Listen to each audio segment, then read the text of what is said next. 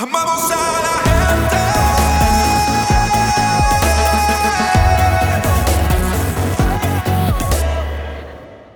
Dios les bendiga más. Qué gozo, qué alegría, qué experiencia la de esta mañana. Este es el día que ha hecho el Señor. ¿Cuántos repiten conmigo? Este es el día que ha hecho el Señor. Día de alegría y día de gozo. Hay una sonrisa en mi, rostro. Y es obvio.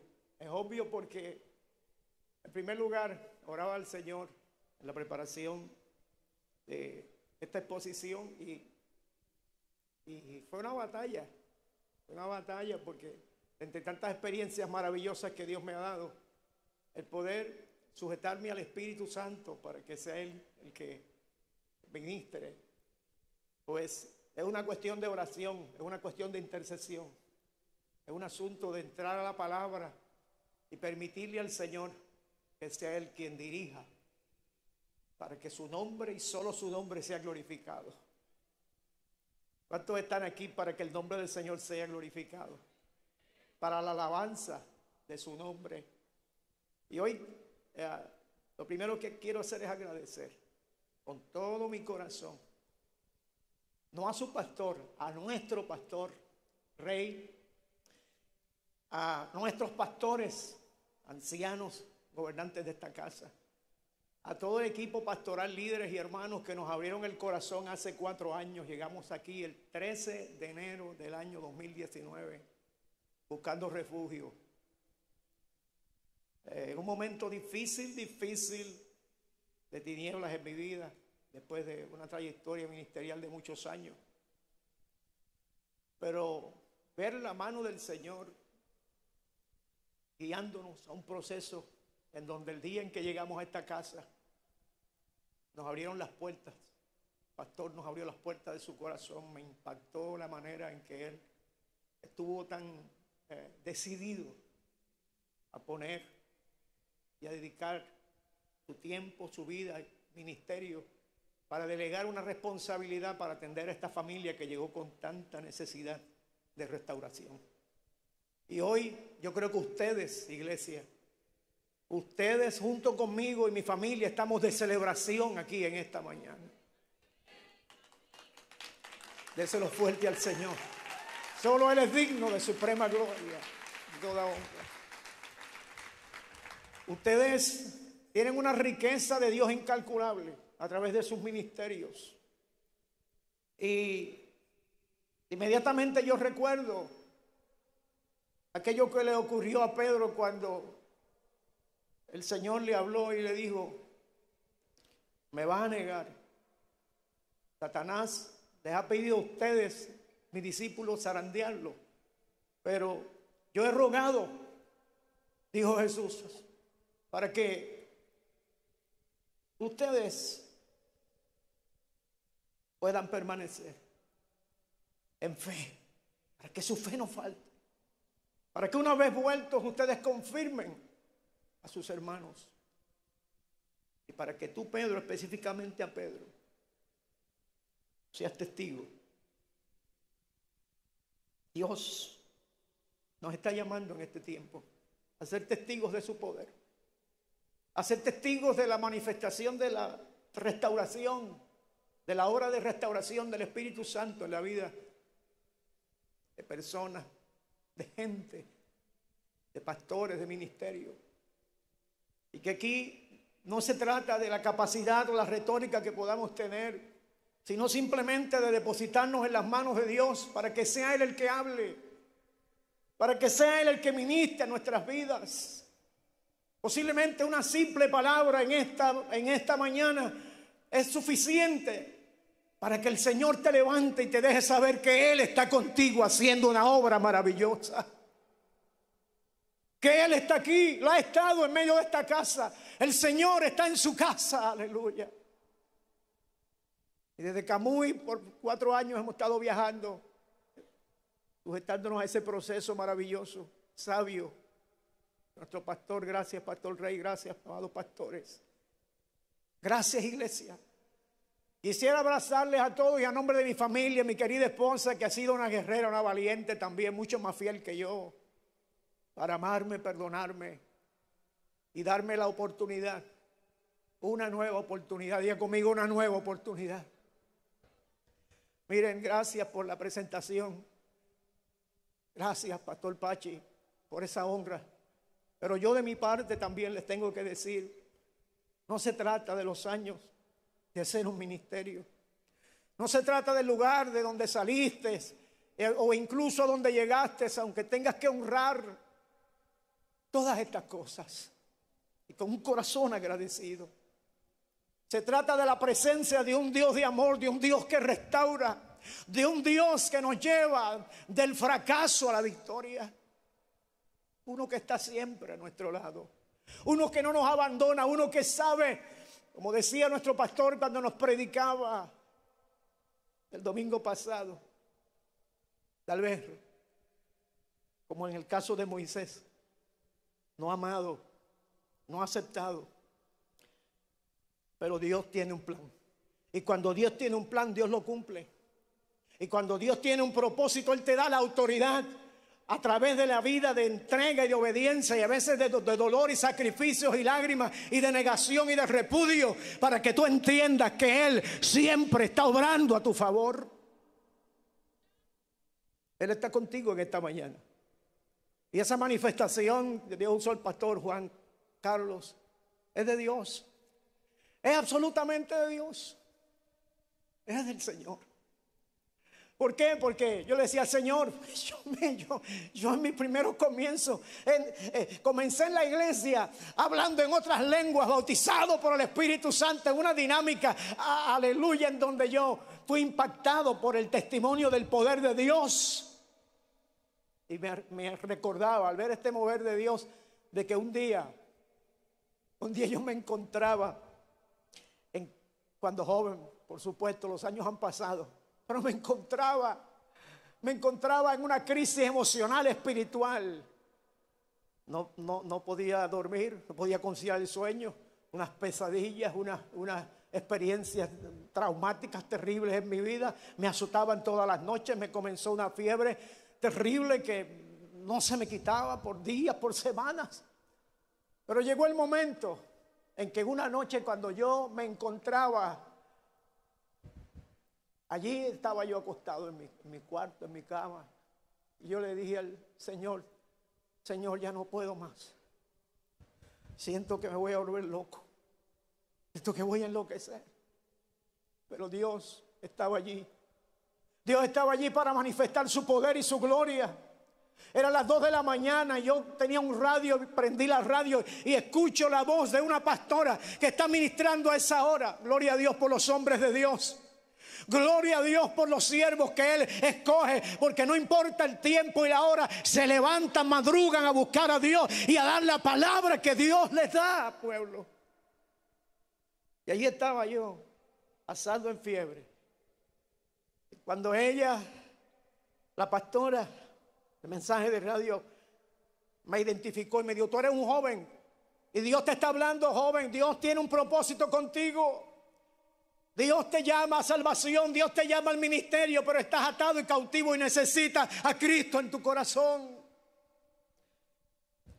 Pon tu mano sobre la radio, dijo aquella mujer de Dios.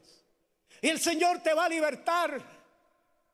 Y vas a tener a Cristo en tu corazón y todo va a cambiar en tu vida. Oh, amén. Yo puse mi mano sobre la radio, nunca había tenido esa experiencia, nadie me había dicho que, que, hiciera eso, pero en mi corazón algo me impulsó, el Espíritu Santo estaba tratando conmigo. Y gloria a Dios, en aquella misma hora mi cuerpo comenzó a sudar, mi ropa se empapó, se fue la fiebre y sentía que alguien me levaba. Y cuando me levanté de la cama, bien, bien temprano, amén, en la madrugada, yo tuve que ir a donde mi madre y decirle, mami, yo siento algo diferente. Amén, tócame, no tengo fiebre, algo está ocurriendo. Y es que Dios había llegado a mi vida. Dios es real. Dios es real. Cristo vive. Cristo resucitó de entre los muertos. El resucitado está aquí. El que tiene planes contigo sigue, sigue ministrándote. Por eso cuando se movía el Espíritu de Dios yo me acordaba de estas experiencias y yo dije, yo tengo que hablar acerca de esto porque no solo se trata de sanidad física, sino de que hay un Dios de amor que quiere salvarte, que quiere afirmarte, que te llamó al ministerio y tiene planes contigo. Planes maravillosos para hacerte bien. Comencé a asistir entonces de un maestro fiel que me habló de Cristo y me dijo, vamos a la iglesia. Yo le conté mi experiencia y me dijo, vamos. Le dije, vamos. Desde aquel día al día de hoy, hace 40 años que yo entregué mi vida al Señor, desde joven. Y tengo 60 años cumplidos en agosto. Aleluya. Hemos visto el poder del Señor. Hemos visto a Dios obrando maravillas. Y lo que parecía ser un joven fracasado, comenzó a recibir el impacto de Dios para el testimonio de un, de un joven y después un, un adulto casado llamado al ministerio. Aleluya. Y al día de hoy le damos gloria y honra al Señor por lo que Él ha hecho en nuestra vida, porque se trata de tu corazón. Se trata de tu corazón. Si tu corazón es agradecido y es fiel a Dios, si estás teniendo una experiencia de que Dios es real y está aquí y se está moviendo, debes tener confianza en que todo lo que se está llevando a cabo es porque Dios tiene un plan perfecto. Dios tiene un plan perfecto contigo. Y tú y yo debemos sujetarnos a eso. Y no podemos criticarlo, ni podemos murmurar, ni podemos irnos en contra. ¿Sabe por qué? Porque la santidad de Dios está repartiéndose en medio de esta casa. Aleluya.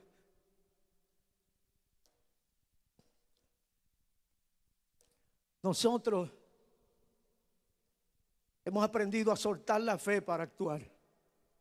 Y hemos actuado en fe para liberar todo aquello que quiere Dios que liberemos. Y yo creo que hoy, para nosotros, para nuestra familia, y aquí están también dos de mis hermanos y su esposo que vienen de Texas, y yo me siento también contento porque ellos vienen a apoyarme, a alegrarse, porque en este lugar nos han abierto las puertas. Y hay un corazón en sus pastores, sus pastores un espíritu de restauración. Bendito sea el Señor. Y yo no merezco tal honra. Pero nosotros sabemos lo que es a lo largo del ministerio pasar por vicisitudes y por vivir experiencias que parecen que fracasamos en la vida. Porque después de toda esa bendición y todo ese proceso, no supimos tener mentores, no supimos aceptar mentoría, no supimos tomar consejos, no supimos sujetarnos a cosas que son más importantes que una sanidad. A cosas que son más importantes que un mover de Dios, que aunque sea hermoso, nuestro carácter tiene que ir en acorde a los planes que el Señor está estableciendo. Y solo no podemos. Hoy día sí se celebran muchas cosas, se celebra aún la presencia de Dios, pero yo no sé si Dios siempre está celebrando lo que nosotros celebramos. Porque el corazón de Dios se duele cuando Dios nos habla, nos habla con amor para que podamos entender como el Señor le dijo a Simón en Lucas capítulo 22, el verso 31 y 34. Simón, Simón Satanás te ha pedido, los ha pedido a ustedes para zarandearlos como a trigo. Pero yo he rogado en oración por ti, Simón, para que tu fe no falle, de modo que cuando te arrepientas y vuelvas a mí, fortalezcas a tus hermanos. Yo en esta mañana me veo así en la capacidad de poder ministrarles a ustedes y fortalecerles en el nombre del Señor y decirles, hermanos, que apenas comienza el nuevo ciclo del tiempo que Dios ha determinado para ti, para mí, para nosotros. Y yo le creo a Dios. La pregunta es, ¿le cree usted al Señor? ¿Cuántos le creen a Dios? ¿Cuántos confían en sus hechos grandiosos? Miren, porque Pedro dijo lo siguiente, lo cual no sorprendió, no sorprendió a Jesús, dispuesto estoy a ir a prisión contigo y aún a morir contigo. Yo me acuerdo cuántas veces yo hacía esas afirmaciones. Estoy dispuesto, Señor, heme aquí. Pero el Señor le dijo, Jesús le respondió, Pedro, déjame decirte algo, mañana por la mañana, antes de que cante el gallo, negarás tres veces que me conoces. Déjame decirte algo, mañana por la mañana, si no sabe el Señor lo que, lo que está aconteciendo, no sabe el Señor lo que va a acontecer hoy, no sabe el Señor de ti hoy, el Señor le dijo a Pedro, yo sé. Yo sé lo que va a pasar y déjame adelantarte algo. Mañana por la mañana, mañana no hoy, antes de que cante el gallo. Yo me puse a pensar en esto, Dios mío, como los detalles que tú tienes, las cosas que tú haces.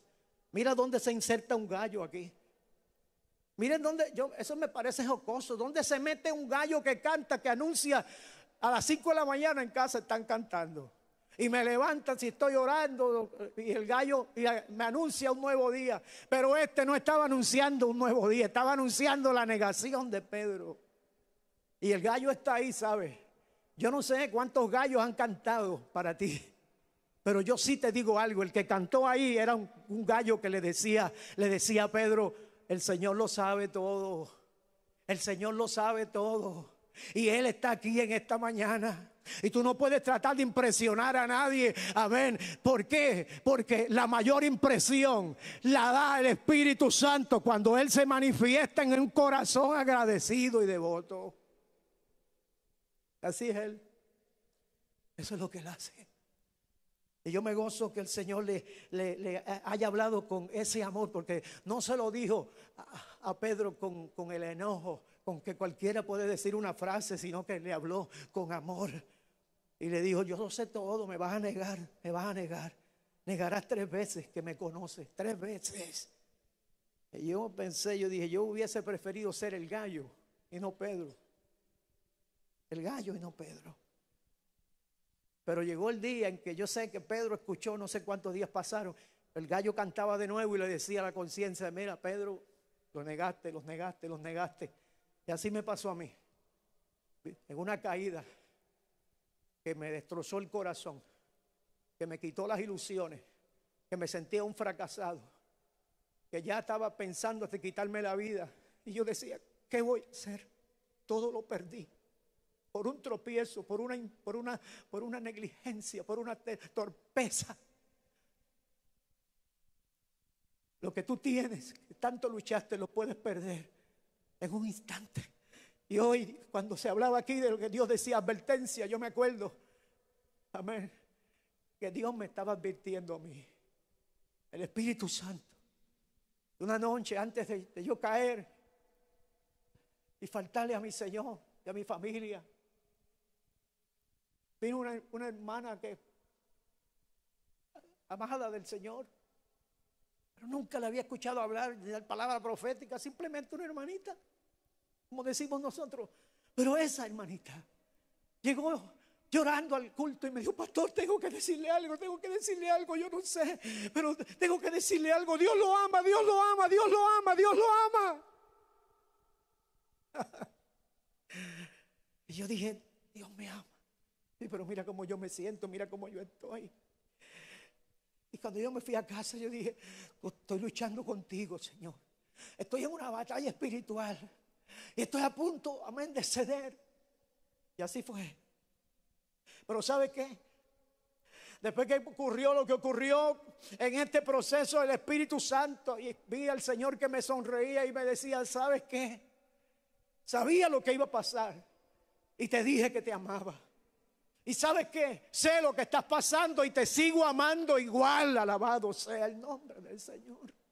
Y no importa lo que pueda pasar, te sigo amando igual y te llevo a un lugar de restauración, de propósitos, de cumplimiento. Y sabes qué, amado, eso es lo que a mí me importa. Yo no sé tú, pero eso es lo que a mí me importa. Eso es lo que nos debe importar, que Cristo sea glorificado en nuestras vidas. Porque a veces vivimos nosotros y nos sentimos ser, unos fracasados y pasamos por unos momentos duros. Tal vez somos miembros regulares, llevamos 20, 40 años en la iglesia, o no sé, llegamos ayer, pero no, no tiene que ver con el tiempo, no tiene que ver con el lugar, tiene que ver con el corazón. Aleluya. Y yo sé que aquí está el Señor. Y nosotros tenemos que olvidarnos de unas cosas que a veces están en nuestra mente y nos amarran y nos ligan. Soy un fracasado y ahora qué? Caí. No me puedo levantar. Estoy perdido. ¿Qué dirá la gente? Pero en esta mañana se está liberando el poder de Dios y una unción de fe ha caído sobre ti hoy. Para que tú sepas que se trata de Dios y lo que Dios está haciendo. Primera de Corintios capítulo 2, versos del 1 al 5 dice, amados hermanos, la primera vez que los visité no me valí de palabras elevadas ni de una sabiduría impresionante para contarles acerca del plan secreto de Dios. Está hablando Pablo y dice, pues decidí, decidí, decisión, que mientras estuviera con ustedes todo el tiempo olvidaría todo excepto a Jesucristo, el que fue crucificado. Yo quiero que le demos un aplauso a Jesucristo, el que fue crucificado. Eso sí que me gusta a mí. Eso sí que me encanta. A mí me atrae el lugar donde Cristo es puesto como el fundamento. A mí me llena saber que el único que nos puede restaurar se llama el Cristo crucificado porque en la cruz, en la cruz hay redención. En la cruz hay perdón y ese mensaje para muchos cristianos nominal puede estar trillado, pero no para aquellos que andan en el Espíritu Santo de Dios. No para aquellos que agradecen al Señor porque Dios es un Dios lleno de amor y lleno de misericordia. Y dice Pablo, me acerqué a ustedes con debilidad, con timidez y temblor. Miren que Pablo, un hombre tan docto, que en, esos versos de ese mismo capítulo antes está hablando de toda la capacidad que él tenía, la preparación, lo que él era. No lo vamos a mencionar, no nos da tiempo, pero ni hablar de eso. Pero sí sabe usted de los quilates de este hombre. Pero él dice, nada de eso me sirve. Me acerqué a ustedes en debilidad, con timidez y temblor. Y mi mensaje y mi predicación fueron muy sencillos. Diga conmigo, muy sencillos. Diga conmigo, muy sencillos. Sencillo. Sencillo porque ¿dónde, ¿dónde estamos buscando a Dios? ¿Dónde estamos buscando al Señor? ¿Cómo nos estamos acercando a Él? La Biblia dice que al corazón contrito y humillado no desprecia al Señor. Ese corazón de aquellos que en esta mañana vinieron aquí al altar a llorar, a creer que se estaba dando una palabra de parte de Dios, que Dios estaba en este asunto y que para muchos a lo mejor pues es ridículo. No importa. La Biblia habla de la ridiculez de lo que la gente decía acerca de estas cosas cuando, cuando Pablo hablaba. Qué ridículo este hombre. Mire, hablando de un Cristo resucitado, hablando de una cruz y el poder. Qué ridículo hablando de un poder, de una manifestación, de que alguien, algo o alguien llena y entra a la vida y cambia las cosas. Qué ridículo es. Pero es para el mundo pero es para el cristiano carnal, para el cristiano que tiene sed y hambre y aunque sea, amén, una persona que está dando rasgos de fracaso, cuando tú entras a tener una experiencia de poder en la presencia de Dios, cambian las cosas. Cuando tú empiezas a recibir la palabra y tú dices, yo voy a ella, esa es la palabra que me ha dado el Señor, esa es la palabra que yo voy a hablar, esa es la palabra que te abre puertas. Aleluya. Te abre puertas. Dios abre puertas. Dios no hace excepciones. Acepciones, pero hace excepciones, dijo el pastor el domingo. Y yo me gozo. Me gozo en esta mañana. Porque Pablo dice, en lugar de eso, de esos discursos ingeniosos y persuasivos, confíe solamente en el Espíritu Santo. Puedes decir conmigo, yo, conmigo, yo confío solamente en el Espíritu Santo. La confianza entre los hombres no vale cuando no está el Espíritu Santo. La confianza se echa a perder cuando no hay una presencia, cuando todo lo empiezas a posponer, cuando empezamos a dejar atrás aquello, amén, que un día perseguimos. Yo te digo, en esta mañana no dejes atrás lo que un día tú perseguiste, porque lo que tú perseguiste fue un sueño de Dios y Dios te va a llevar, amén, al éxito, Dios te va a llevar al triunfo. Eres más que vencedor. Entonces Pablo dice en 1 Corintios, en ese último verso, dice, lo hice así para que ustedes no confiaran en la sabiduría humana, sino en el poder de Dios. Ah, eso es diferente. Eso es diferente. Eso cambia, las, eso cambia la ecuación, eso cambia las cosas. Para que ustedes no pongan su fe en la sabiduría humana, sino en el poder de Dios. Tiene que haber una diferencia. Tiene que ser notable en un lugar donde se está adorando en espíritu y verdad al Señor. Tiene que da- darse por claro, amén, que a lo mejor lo que ministra un pastor lo completa el otro. ¿Por qué? Porque Dios está viendo la unidad del Espíritu Santo. Y lo que Dios está haciendo, yo decía, yo decía, Señor, está usando el pastor Juan Carlos ministrando una palabra de poder. Y ahorita yo voy a ocupar el púlpito. Y el Señor me decía, tranquilo, ¿sabes qué? Es que es que es mi pueblo, es que es la iglesia, es que yo tengo una unidad que quiero que eh, vivan como ministerio. Ahí está el poder de Dios. Y Dios no nos va a dejar. Pode- podemos pasar por etapas en donde a veces aparentemente estamos fracasando, pero no hay fracaso. No hay fracaso que valga, alabado sea el Señor, porque el Señor te da espíritu de sabiduría y de poder. Tienes espíritu de sabiduría y poder. Y los más débiles se van a beneficiar de eso también en este lugar. Los más débiles y a lo mejor los más que se sienten fracasados se van a beneficiar de eso. Amén. ¿Por qué? Porque Dios está presente en la reunión. El Espíritu de Dios levanta bandera. Y hoy yo me levanté con intercesión. Por la inquietud y ¿verdad? el compromiso. Y se me hacía fácil. Dormí un rato, pero me levanté ya a las cinco y media de la mañana ah, de pie. El gallo cantó y me levanté. el gallo cantó y me levanté. Pero Dios me habló. El Espíritu Santo me dijo, es que se tienen que romper ataduras y ligaduras. Y hay cosas que no están bien. Y el testimonio tienes que darlo con confianza y con poder y autoridad en el Espíritu Santo. Porque mira lo que voy a hacer. Y yo me quedé con eso y empiezo a orar y orar y a clamar y a reprender y echar fuera en el nombre del Señor. Nuestra lucha no es contra carne y sangre. Y hay gente que no ve la batalla espiritual que tienen, se han cegado. Pero tienes que entender que para que tú tengas victoria y se convierte es- eso que tú ves en tu vida, una tentación, una, una lucha, en un fracaso, tú tienes, necesitas, es urgente que te levantes cuando Dios te levanta a orar. Es urgente que te levantes cuando el Espíritu de Dios te activa. ¿Cuántos están activados en la fe en esta mañana? ¿Cuántos están activados en el Espíritu Santo? Aleluya. ¿Cuántos saben que van a salir de aquí en esta mañana declarando la palabra del Señor? Que no se trata en primera instancia de ti, se trata del Señor. Se trata del Señor. Pablo lo está expresando ahí, con el miedo que viene, con, la timidez y el temblor, y, y- y cómo él se enfoca y dice, esto es bueno que pase, que sea así. Esto en esta mañana tiene que ocurrir así. Lo que está pasando aquí en esta mañana tiene que ocurrir así para que usted ponga su fe en el poder de Dios. Para que usted vea cómo Dios le sorprende, como decía nuestro pastor, y cómo comienza a fluir una palabra profética para este tiempo. Porque no es fácil. No es fácil, tienes que batallar, tienes que luchar, tienes que convertirte en un guerrero, pero cuando Dios te pone el sello, Dios te respalda. Cuando Dios dice de ti quién tú eres, el Señor saca la cara por ti, porque Él te ama.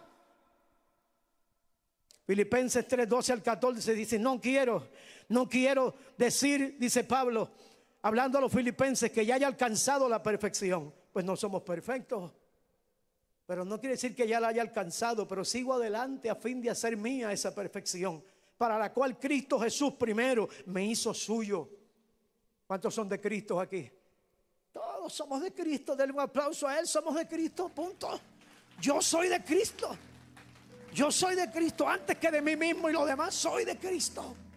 Y eso hace una diferencia porque tú tienes una mentalidad no de fracaso, sino de éxito, de victoria. Y comienzas a ver la mano de Dios obrando. Amén. Yo, yo, yo preparándome para este mensaje, pastor, de tanto tiempo que yo fui, y yo, yo, a mí me encantaba, yo ponía una cantidad de textos bíblicos, y yo me iba por ahí, estaba dos horas y media. De ese tiempo era yo, de esa generación. Dos horas y media y la gente, yo miraba que unos sudaban, otros se iban, y yo hasta me molestaba porque ese me fue aquel, a Dios. Ese es el que tiene que recibir la palabra. Usted sabe, la experiencia del pastor. Y ahí después que terminaba una administración, iba a orar por los enfermos y después voy a orar por liberación y después voy a orar por provisión y después pasen los niños, pasen los jóvenes, los caballeros. Imagínese usted, que, no es fácil. Y ya aquí yo mirando el reloj, me quedan cinco minutos. Uy, que mucho me falta por aprender con ustedes acá. Mucho. Yo les pido que me toleren y me perdonen y me amen. Porque soy un hijo nuevo aquí en la casa y estoy en un proceso de desaprender para aprender. No me importa. Yo le dije a mi pastor Rey, pastor, dame un consejo. Me dijo, consejo. Por los años que tú llevas, entendí que me quiso decir. Y dije, no es que me hace falta. Porque estoy asustado, de verdad. Tengo temor. Allí hacen las cosas tan chéveres, no porque yo las hiciera mal, pero tú sabes, había unos enfoques y unas cosas. Y hay que sujetarse. ¿Cuántos saben que hay que sujetarse? Y hay que seguir un orden. Y a lo mejor a ti no te gusta eso, pero tienes que sujetarte. Y ahora ya yo vi que a mí me faltan cinco páginas para todos los textos que yo le mandé a Juan Carlos. Pero el pastor me dijo, habla con el corazón. ¿Qué consejo? Rey me dijo, habla con el corazón. Identifícate con el pueblo. A lo mejor esos tras bastidores, perdóname, Rey, no tenía que decirlo, pero lo estoy compartiendo. Porque yo quiero hablarles con el corazón. Y estamos aquí por mandamiento y voluntad de Dios. Eso es lo más importante. Y hay objetivos en este tema. Muchos objetivos sobre esta serie. ¿Y cuál es la, perspectiva y la proyección de todo esto? Yo vengo a darles ese testimonio. Dios es fiel, Dios es bueno. Pero tú y yo tenemos que tener la fe de un niño. Tenemos que ser como niños y alabar al Señor en todo tiempo. El niño tú le dices alaba a Dios y los que están en la escuela bíblica, los pequeños, levanten su manita, brinquen y hacen todo lo que se les dice. Abrazan y salen a correr. Tiren un beso a papá, lo tiran. El adulto no, déjame pensarlo. Ay, qué ridículo me veo tirándole un, beso al Señor, dándole un abrazo a algo invisible. ¿Qué Estoy loco. No, tú no estás loco. Tú estás apasionado por Jesús. Tú estás apasionado por Jesús. El Salmo 113 dice, Amá, alabado sea el Señor. Sí, alábenle, oh siervos del Señor, alaben el nombre del Señor, bendito sea el nombre del Señor ahora y para siempre. Puedes decir conmigo eso, bendito sea el nombre del Señor, de ahora y para siempre. Y concéntrate en eso y mantente en eso. Alaba a Dios siempre. Alaba a tu Dios. ¿Por qué? Porque dice, dice que Él está por encima de las naciones. Y eso es un hecho, yo lo creo. ¿Usted lo cree? Él está por encima de las naciones. Por eso Dios habló a través de nuestro pastor sobre, sobre Puerto Rico. Él está por encima de las naciones. No es lo que digan los go- gobernantes, no es lo que diga cualquiera, no es lo que diga el pueblo, es lo que diga Dios. Él está por encima de las naciones. Dale ese aplauso al Señor y gózate en esta mañana. Dice que Él está entronizado en las alturas. Y el cielo se inclina, Dios, para mirar, el, Él se inclina, dice, para mirar el cielo y la tierra. Y aquí es donde voy, dice, Él levanta del polvo a los pobres y a los necesitados del basurero. Ese es mi Dios. A ese fracasado, ese es mi Dios. Usted está comiendo polvo, usted va a dejar de comer polvo dentro de poco y se va a alimentar con los mejores manjares que Dios tiene preparados para usted. Yo lo creo. Y Dios le quiere repartir a todo el mundo. No es a uno porque haya preferidos o predilectos a todos. Lo que pasa es que hay unos que se montan en la barca y responden. Cuando el Señor dice vamos allá, van. Pero hay otros que dicen yo ir. No, ya no. Eso es cosa de esa gente. Eso es cosa de idea concebida, ya preconcebida, acuerdo. No. ¿Saben qué? Dios está en medio de la reunión. Dios está en medio de todo lo que nos pide y en esta hora es importante que tú sepas que Él te levanta del polvo y, y- y a los que están en el basurero los saca del basurero, los que están comiendo del basurero buscando, no tienen nada, pero Dios provee. ¿Cuántos dicen Dios provee? Dios provee. Yo me acuerdo el día que yo iba, ahora aquí no, porque aquí no se usa chaqueta, yo me siento cómodo acá. Pero yo quería ministrar en una agrupación de voces, de, ah, se, llamaba Eli Shalom, y yo tocaba la guitarra. Y yo dije, ese día nos acordamos ponernos chaquetas para ministrar, todos enchaquetados, chaquetas negras, grises, azules. Ah, se veía muy bien. Pero yo tuve que ir a Madison a separar la mía porque yo nunca me había puesto una chaqueta. Mira lo que hace Dios. No es la chaqueta, es el corazón. Es el propósito. Y entonces, ¿sabe qué? Yo separé y todos los meses tenía que pagar 27 pesos en Madison en Arecibo para la chaqueta. La había separado. Me faltaba, me faltaba un pago. Era el día de mi presentación, en donde yo dije, Dios mío, qué bueno, voy a adorarte, me voy a gozar. No tenía, estaba estudiando en la high de Camuy. Me acuerdo que oré por eso. Oré por eso. No tengo 27 dólares, no le pedí a papi por algo de que Dios quería probar algo en mi corazón y enseñarme que eres el Dios proveedor. Cuando yo voy subiendo con las libretas y el bulto, las escalinatas de la escuela, yo vi un rollito de papel así. ¿Qué había ahí? Vein- yo miré y saqué 20, 25, 26, 27. Ah, puedes aplaudir al Señor. Ah, 27. En los pequeños detalles está Dios. Aleluya. En los pequeños detalles para enseñarnos. Después de eso yo trataba de mirar para el piso todas las veces que se me ocurrieran a ver si volvía el Señor a manifestarse así. Pero no pasaba. No pasaba, me dijo, ahora tienes que trabajar, ahora te vas a casar y tienes que responder. ¿Verdad que sí, varón? Ay. Ahora sí. Aleluya. Dios nos apapacha, pero no, no, no, no, no hace hijos ñoños y engreídos, porque eso no es bueno.